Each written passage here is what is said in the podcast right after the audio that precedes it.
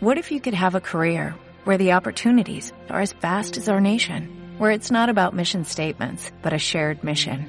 At U.S. Customs and Border Protection, we go beyond to protect more than borders, from ship to shore, air to ground, cities to local communities. CBP agents and officers are keeping people safe.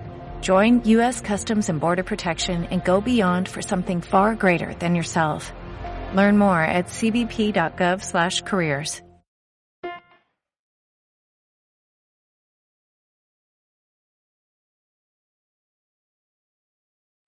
Radio Transmundial presenta Los grandes temas. Un tiempo donde el pastor Salvador de Lutri nos lleva a pensar en la problemática más profunda del ser humano. Los grandes temas. Vamos a abrir la palabra de Dios en el Evangelio según San Juan, el capítulo 14, que es el motivo de nuestra meditación en el día de hoy. Capítulo 14 del Evangelio según San Juan dice así, no se turbe vuestro corazón, creéis en Dios, creed también en mí. En la casa de mi Padre muchas moradas hay, si así no fuera, yo os lo hubiera dicho Voy pues a preparar lugar para vosotros. Y si me fuere y os preparare lugar, vendré otra vez y os tomaré a mí mismo, para que donde yo estoy vosotros también estéis. Y sabéis a dónde voy, y sabéis el camino. Le dijo Tomás, Señor, no sabemos a dónde vas, ¿cómo pues podemos saber el camino? Jesús le dijo, yo soy el camino y la verdad y la vida. Nadie viene al Padre sino por mí. Si me conocieseis, también a mi Padre conoceríais, y, desde ahora le conocéis y le habéis visto. Y vamos a pasar al versículo 27 de este mismo capítulo, versículo 27. Dice, la paz os dejo, mi paz os doy. Yo no os la doy como el mundo la da. No se turbe vuestro corazón, ni tenga miedo. Habéis oído que yo os he dicho, voy y vengo a vosotros. Si me amarais, os habríais regocijado, porque he dicho que voy al Padre, porque el Padre mayor es que yo. Y ahora os lo he dicho antes que suceda, para que cuando suceda creáis. Hasta aquí nada más en la lectura de la palabra de Dios. Y estamos dedicando este tiempo a reflexionar sobre este sermón del aposento alto, lo que Jesús habló con sus discípulos en la última cena es un diálogo muy diferente al Sermón del Monte. Por ejemplo, en el Sermón del Monte se nota que Jesús se paró frente a la multitud y habló y la gente escuchó. Aquí están en una mesa, están en la mesa de la cena, de la última cena, la mesa de la Pascua, y Jesús habla y ellos interrumpen y conversan porque están en un clima íntimo, en un clima familiar. Y Jesús en ese, esa noche desgranó los temas más importantes de la vida cristiana. Es decir, fue hablando de los temas más importantes de la vida cristiana. En los domingos anteriores vimos dos mandamientos, dos cosas que Jesús mandó. El mandamiento del servicio. Lavó los pies a los discípulos y les dijo, porque ejemplo os he dado, para que, como yo os he hecho, vosotros también hagáis. Este es un mandamiento, es algo que nosotros tenemos que hacer. El domingo pasado hablamos del mandamiento del amor entrega el pan mojado a Judas y entonces dice, un mandamiento nuevo os doy, que os améis unos a otros como yo os he amado, que también os améis unos a otros. Ahora, hoy nos vamos a detener no en un mandamiento, hemos visto dos mandamientos, dos cosas que el Señor dice que tenemos que hacer. Hoy vamos a detenernos en un don, en algo que Dios nos da, en algo que nosotros tenemos que tomar y que de, lo cual nosotros tenemos que apropiarnos, que es la paz. No se turbe vuestro corazón ni tenga miedo. La paz era muy importante para el judío. Fíjense que hasta el día de hoy el judío se saluda con el saludo de paz. Tanto en la llegada como en la salida, desde hace siglos, la palabra que se usa es shalom, y shalom es paz. Cuando se llega, se encuentra uno con una persona, el saludo es el deseo de paz. Y cuando se despide, se despide deseando paz. Ahora, la palabra paz abarcaba para ellos todos los bienes y todas las bendiciones. Todos los bienes y todas las bendiciones. Era sinónimo de felicidad.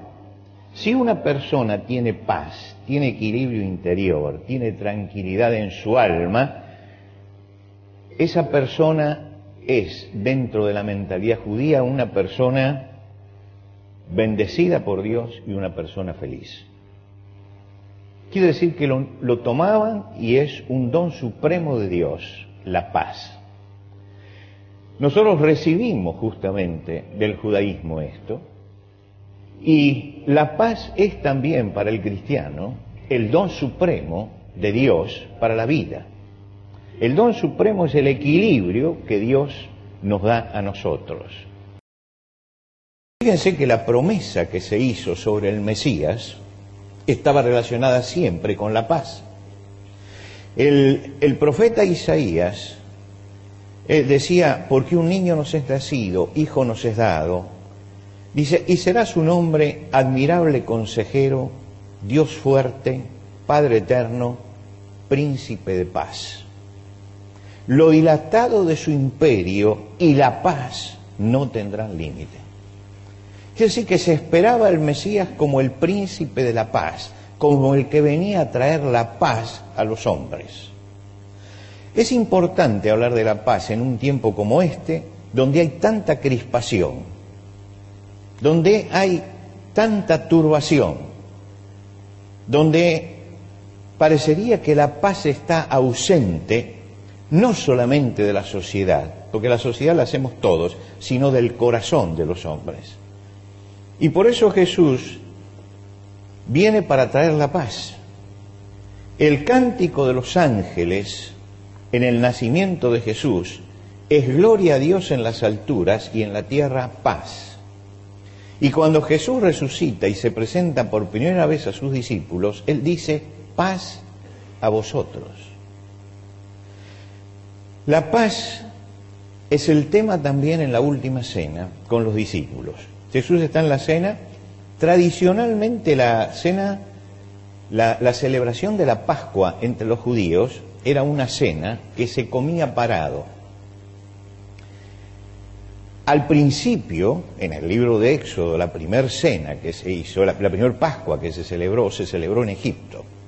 Y Dios había dicho, tienen todos que celebrar esta fiesta ya vestidos para salir de pie y comer. Lo que quiere decir que comían urgentemente porque esa noche abandonaban Egipto. Durante muchos años celebraron la Pascua también de pie. Se servía y la gente comía de pie, recordando que era un momento en que uno iba a salir. Pero en tiempo de Jesús, en el tiempo de Jesús, ya se sentaban alrededor de una mesa. Y se sentaban alrededor de la mesa porque eh, en, en, en esa mesa estaban diciendo al sentarse que ya no había apuro, que la paz había llegado, que ya estaban en la tierra del Señor. Quiere decir que habían variado eso. Pero en esa, quiere decir que cuando se reunían, la, celebración de la Pascua era una celebración de paz. Ya nadie tenía que salir caminando, ni disparar del lugar en que estaba, ni estaba bajo presiones. Era una celebración de paz. Pero en ese momento en esa reunión que tiene Jesús con los discípulos, hay tres cosas que le quitaron la tranquilidad. Cuando Jesús dijo, entre ustedes hay un traidor, ahí empezaron ellos a turbarse. Después le señala a Jesús que esa es la noche de la despedida, me voy. Y entonces sigue la turbación. Y por último, Pedro abre la boca y Jesús le dice, me vas a negar antes que el gallo cante me vas a negar tres veces. Y es como si se hubiera quebrado, ¿no? Se quebró en el momento en que aparece el traidor, en que Jesús dice, me voy. Ah, los cambios, y, cambios tan profundos como esto, eran cambios que quitaban la paz. Y entonces Jesús les dice, no se turbe vuestro corazón, creéis en Dios, creed también en mí. No se turbe vuestro corazón. Nosotros dividimos el sermón en capítulos para leerlo mejor, pero los capítulos se pusieron mucho después. El sermón hay que leerlo como una continuidad. La primera palabra del capítulo 14 está relacionada con el capítulo 13, con lo que pasó atrás. Y lo vuelve a repetir más adelante. La paz os dejo, mi paz os doy, yo no os la doy como el mundo la da. No se turbe vuestro corazón ni tenga miedo. Y señala dos dimensiones de la paz. Jesús dice, la paz os dejo, mi paz os doy. La paz os dejo. ¿Por qué? Porque Jesús viene a reconciliarnos con Dios, hace la paz con Dios. Que podamos acceder a Dios como Padre es lo que viene a traer Jesús. Nosotros hoy en cualquier lugar nos inclinamos y oramos directamente a Dios y Dios nos escucha. Y este camino abierto hasta nosotros lo abrió el Señor Jesucristo. Él vino a hacer la paz con Dios. Él reconcilia a los hombres con Dios. En, el sacrificio de la cruz espía el pecado y hace la paz de los hombres con Dios. Jesús nos deja la paz con Dios. Por eso Pablo dice en la carta a los romanos, justificados pues por la fe tenemos paz para con Dios por medio de nuestro Señor Jesucristo. Estamos en paz con Dios. Pero después Jesús dijo, mi paz os doy. Y este es el resultado de lo anterior. Cuando estamos en paz con Dios, tenemos la paz de Dios en nosotros. Si yo estoy en paz con Dios, tengo que tener la paz de Dios en mí. Quiero decir que Jesús habla de la paz con Dios y de la paz de Dios. La paz con Dios es la reconciliación con Dios. La paz de Dios es lo que Dios nos da. Y entonces Jesús dice, mi paz os doy. Es decir, Él les está poniendo como modelo de paz en ese momento, porque nos va a dar la paz que Él tiene. Y acá es donde uno empieza a detenerse. ¿Cómo es la paz de Jesús? Mi paz os doy, la paz que yo tengo en este momento. Se las estoy dando a ustedes. Un momento después va a ir hasta Getsemaní.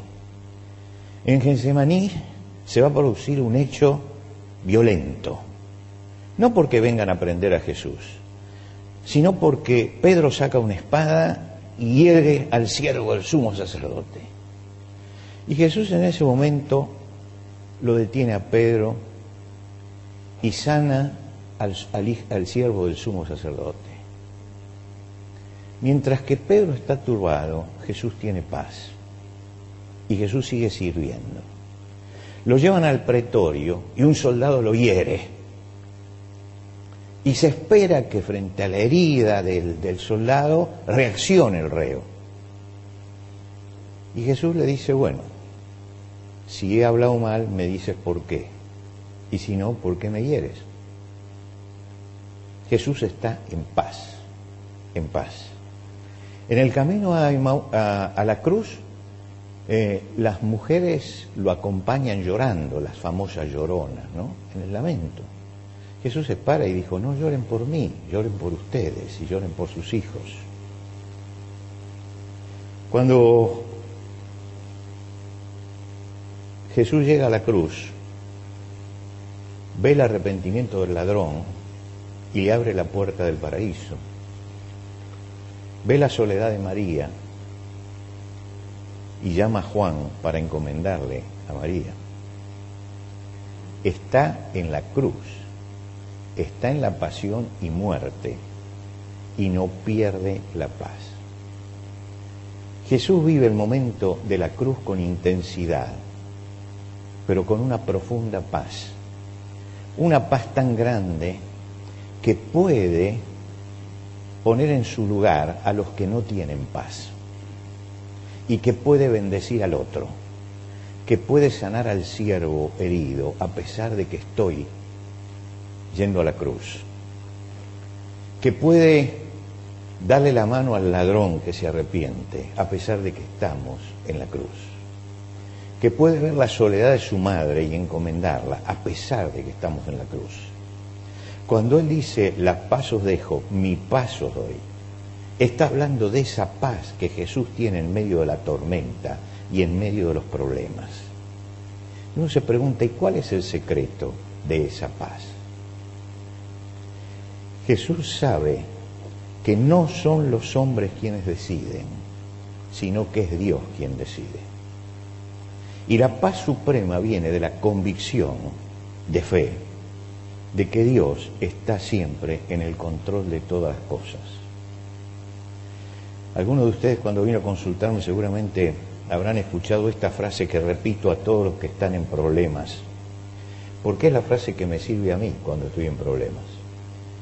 Puede la tormenta ser grande alrededor, pero Dios todavía está en el trono.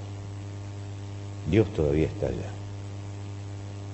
Y cuando Dios está en el trono yo pienso, Él está en el comando, por lo tanto la paz permanece, porque sé que no es el hombre el que controla, sino es Dios el que está controlando todas las cosas.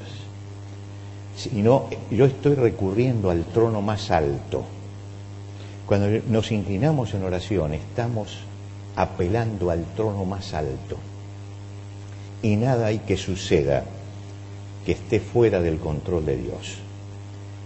Jesús dijo, no se cae un pájaro de la rama sin que el Señor lo sepa. Estaba graficando el hecho de que nada sucede fuera del control de Dios. Y cuando yo tengo al Señor en mi corazón y en mi vida, a pesar de las tormentas, porque el Señor dice que hay tormentas y que hay problemas, y lo vamos a ver uno de estos domingos, sin embargo, la paz del Señor está con nosotros. Es la paz que el Señor da a sus hijos. Y Él aclara, no es, entiéndanlo bien, no es la paz que dan los hombres. No es como el mundo la da. Hay una diferencia entre la paz de Dios y la paz de los hombres. Fíjense, los hombres amamos la paz, proclamamos la paz eh, nos esforzamos por la paz. Se gastan millones de dólares anualmente buscando la paz, pero nunca logramos establecer la paz. Nunca. Es un anhelo del corazón que nunca se alcanza. Nosotros estamos a 100 años de la Primera Guerra Mundial. Estamos recordando el comienzo de la Primera Guerra Mundial fue hace 100 años. 1914 comenzó la Primera Guerra Mundial. En la Primera Guerra Mundial se involucraron 23 países, 23 países entraron en guerra. 24 millones de muertos en cuatro años, 24 millones. Cuando termina la Primera Guerra Mundial, todos decían esta es la última guerra, y para que sea la última guerra, entonces se formó la Sociedad de las Naciones. La Sociedad de las Naciones tenía un solo objetivo, es que las naciones se asociaran para garantizar la paz en el mundo. La paz en el mundo. Hasta el año 1945 hubo 11 guerras con la Sociedad de las Naciones y no pudo evitar la Sociedad de las Naciones la Segunda Guerra Mundial. No la pudo evitar. Y eso que habían firmado en el Tratado de Versalles, con la que se cierra la Primera Guerra Mundial, habían firmado que había que hacer una asociación para que los hombres tuvieran paz, porque esto nunca más, nunca más tiene que repetirse. Once guerras en el medio. Y la Segunda Guerra Mundial. Y la Segunda Guerra Mundial, que empieza en el año 39 y termina en el 45, involucra ya 34 países, no 24, 34, ya son más los que se pelean. Y no deja 24 millones de muertos, deja 50 millones de muertos. Con la sociedad de las naciones, ¿eh? que bregaba por la paz. Entonces, cuando termina la Segunda Guerra Mundial, deciden disolver la sociedad de las naciones y fundar las Naciones Unidas. Porque las Naciones Unidas va a ser diferente. Y entonces no vamos a tener más guerra. De las Naciones Unidas hasta el año 2000, 39 guerras más tuvimos. 39 guerras. Lo que quiere decir que tuvimos más que en la primera mitad del siglo, con las Naciones Unidas funcionando. En total, en ese siglo, 50 guerras. Que no las pudo parar ninguna asociación. No las pudo parar. El siglo XX es el siglo donde más esfuerzo se ha hecho por la paz, donde más dinero se ha invertido en la paz y donde menos paz hemos tenido. ¿Por qué? Porque no basta con la voluntad de tener paz. Nosotros visitamos con Celia dos veces las Naciones Unidas. En las Naciones Unidas, cuando usted llega, hay una escultura tremenda al principio, con un revólver gigantesco que tiene el caño anudado. Como diciendo, le hicimos un nudo al revólver, no va a salir más. Y cuando usted llega y lo mira, y tiene un poco de sentido crítico, dice, es una aspiración que no la han cumplido. Me acuerdo la primera vez que fuimos, que nos, llevaba una, una, guía, nos iba mostrando los problemas del mundo. Y, y, usted está en las Naciones Unidas, que brengan por la paz, y nos hablaban de los problemas, no solamente de la guerra, de los problemas de los niños armados, de, de los problemas de las minas antipersonales, del problema de la organización de, los, de, de las Naciones Unidas, donde hay 180 países, pero 5 deciden porque los 180 pueden decir lo que quieran, pero después se reúnen los cinco y dicen no y es no. Y finalmente la mujer cerró toda la visita con una frase que me quedó grabada a fuego. Ella dijo, aquí nos esforzamos por la paz, pero milagros no podemos hacer. Milagros no podemos hacer. Y estaba diciendo, mire, la paz es algo que o la pone Dios, o se hace el milagro, o no hay paz o no hay paz. El Señor da una paz diferente, por eso Él dice no como el mundo la da. No es la paz que se acuerda en un foro, no es la paz que está sujeta a las variables humanas, es la paz que da el Señor, no es una emoción pasajera de tranquilidad, es un estado del alma, un equilibrio interior que es independiente de las circunstancias, que nos permite atravesar la tormenta y ser conscientes de ellas y permanecer en paz. Cuando tenemos la paz del Señor podemos estar rodeados de turbación, pero no permitimos que la turbación entre a nuestro corazón. Por eso el Señor dijo, miren, estas cosas os he hablado para que en mí tengáis paz. En el mundo tendréis aflicción, pero confiad, yo he vencido al mundo. Y estas palabras son las palabras con las que él cierra este sermón. Son las últimas palabras del sermón. Cuando él termina de hablar, y después de haber recorrido todos los temas estos que estamos viendo, él llega al final, y la palabra final con la que cierra este, esto, es estas cosas os he hablado para que en mí tengáis paz. Quiere que todo lo que habló tenía un solo objetivo, que el corazón del cristiano tenga paz. Pero nos anticipa, fíjense que van a vivir en un mundo de aflicciones, de problemas, de tormentas. Y aparece el tema de la fe, pero confiar. Es decir, que la fe está ligada a la paz. Y es una paz que se vive en medio de las aflicciones y en medio de las tormentas. Las aflicciones no se pueden quitar de la vida. Hay algunos que predican un Cristo casi mágico, ¿no? Que nos quita todas las aflicciones. Eso es una mentira. Es una mentira. Todos vamos a tener que enfrentar en algún momento de nuestra vida el dolor, el sufrimiento, la muerte, la pérdida. ¿Quién no va a vivir eso? El cristiano no tiene que tomar a Cristo como una forma de eludir esa realidad y pensar de que entonces si tengo a Cristo esto no va a suceder. Jesús dice, esto va a suceder, esto va a suceder. Todos tendremos que afrontar pérdidas en nuestra vida, todos tendremos que afrontar aflicción, todos vamos a tener que afrontar dolor, todos vamos a tener que afrontar la soledad, todos. Es la ley, es la ley de la tierra, del pecado, de la muerte, es la ley que no podemos eludir. La cuestión es que la podemos vivir con fe y con esperanza y tener paz o vivirla con desesperación. Pero Cristo le anticipó a los discípulos, no crean que yo vine para que ustedes vivan en, Disneylandia, no, ustedes van a vivir en la tierra, y van a tener aflicciones, y van a tener problemas. Pero yo vine para que en medio de eso ustedes tengan paz. Y entonces el Señor nos manda como mensajeros de paz. No hace falta que yo hable de la realidad que vivimos.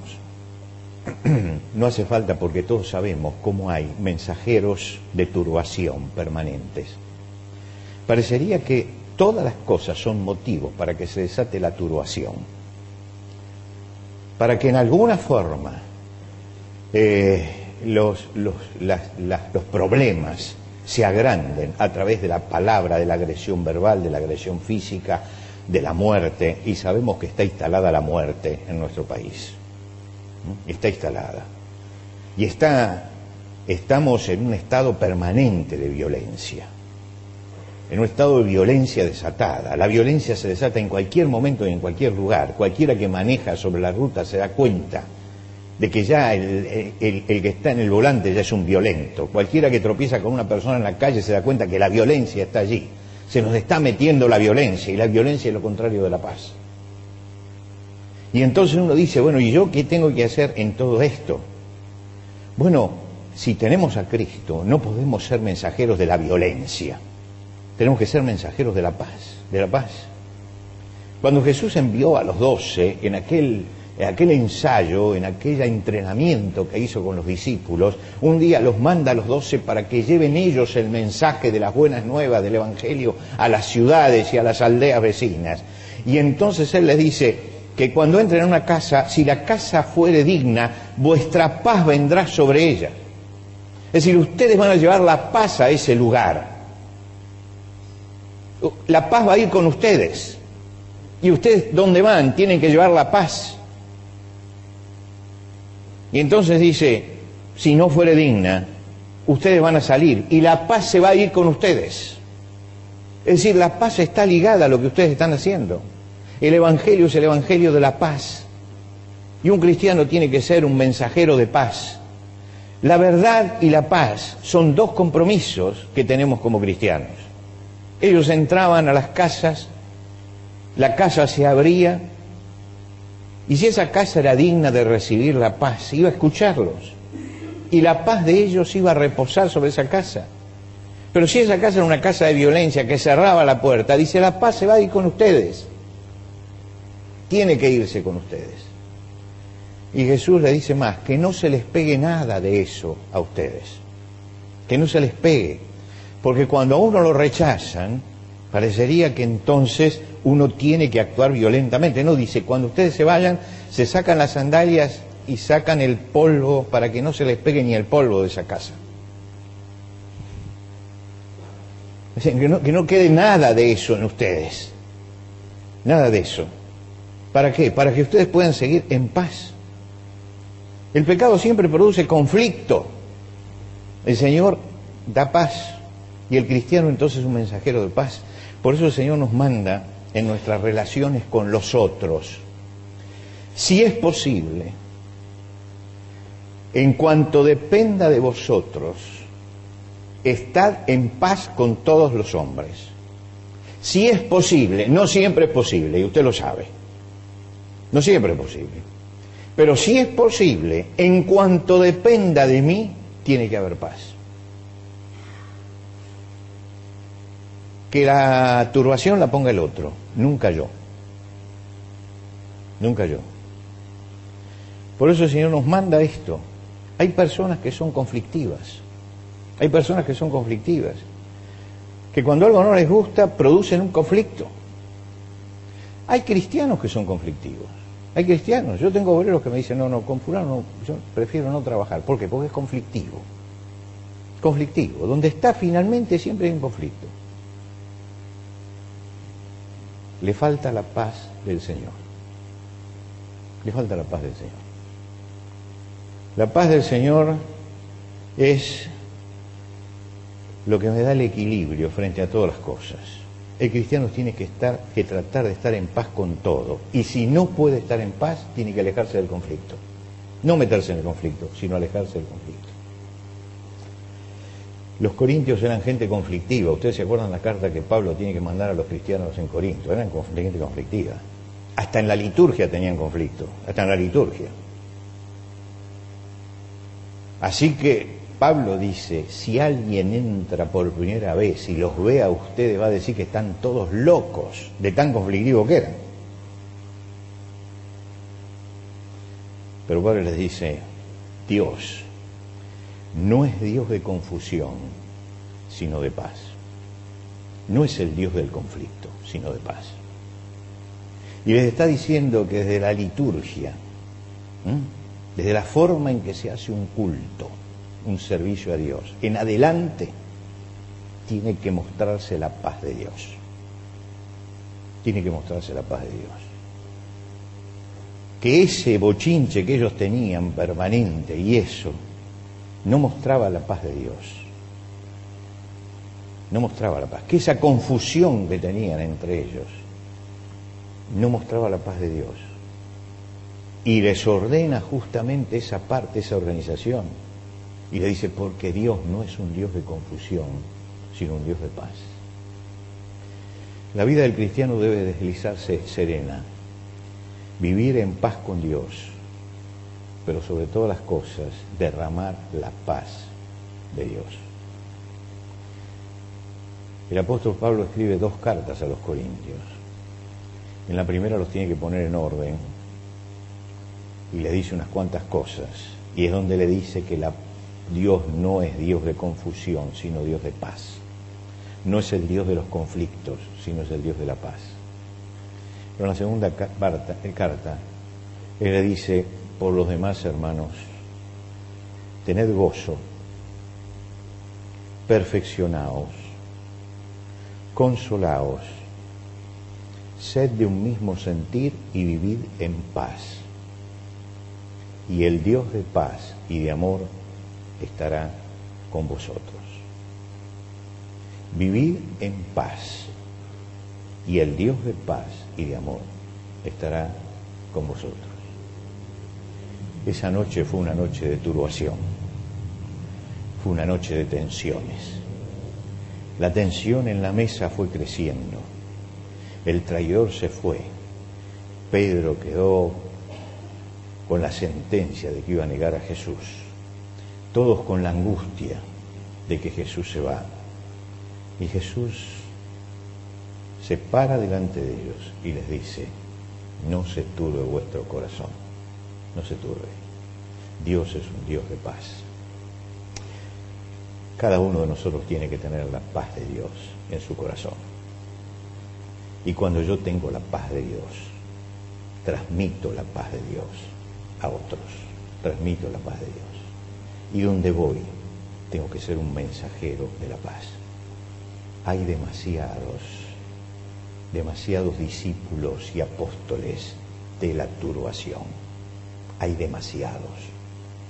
Por eso tenemos tanta violencia, tanto dolor, tanta muerte. Se necesitan agentes de la paz, agentes de la paz.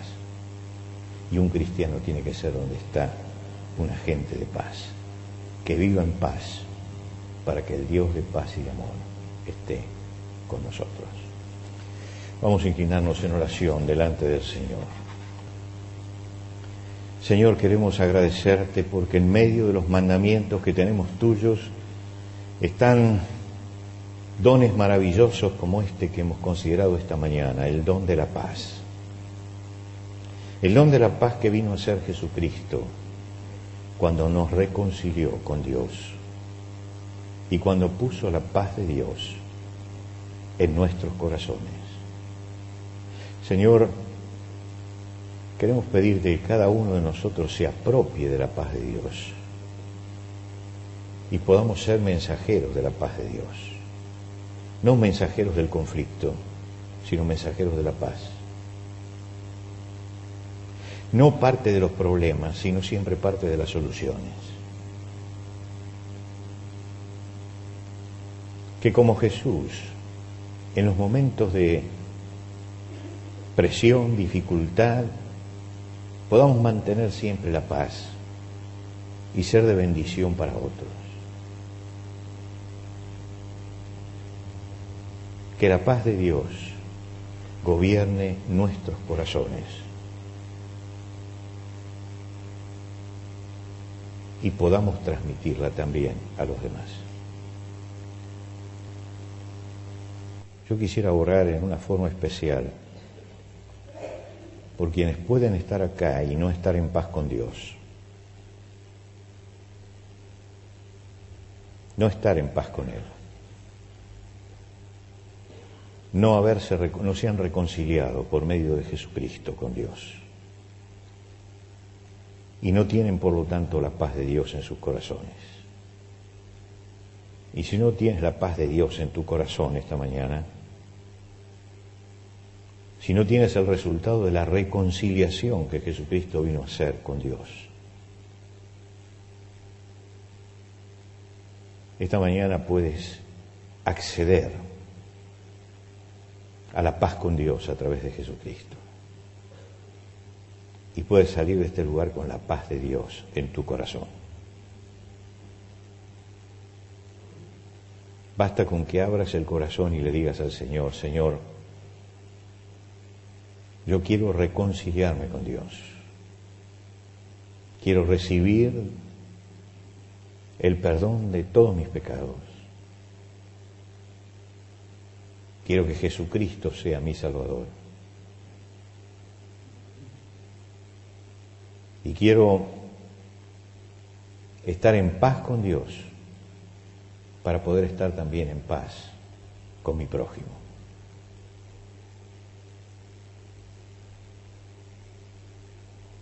¿Por qué vamos a vivir turbados y temerosos y angustiados si podemos tener la paz de Dios en nuestros corazones?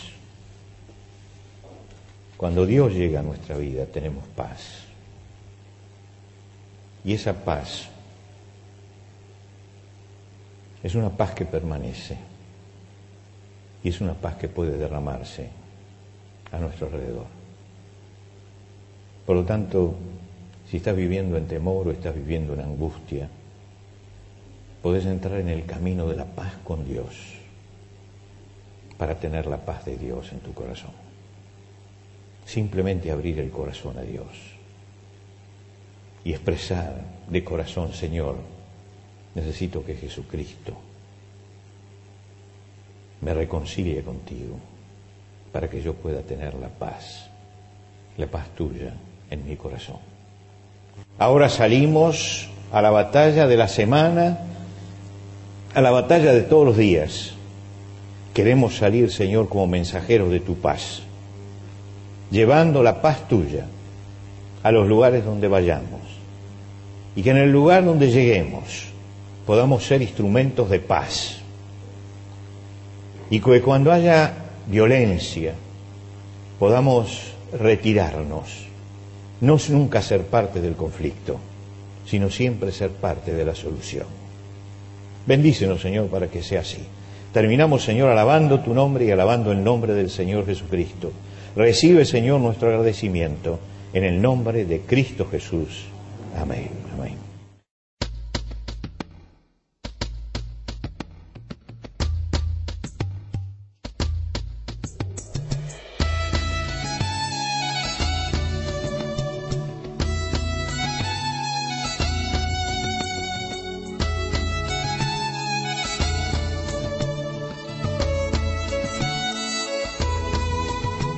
Antes de finalizar los grandes temas del día de hoy, les queremos dar los canales de comunicación donde usted puede entrar en contacto con el pastor Salvador de Lutri. Por carta, hágalo a Los Grandes Temas, casilla de correo 5051 Montevideo, Uruguay. Los Grandes Temas, casilla de correo 5051 Montevideo, Uruguay.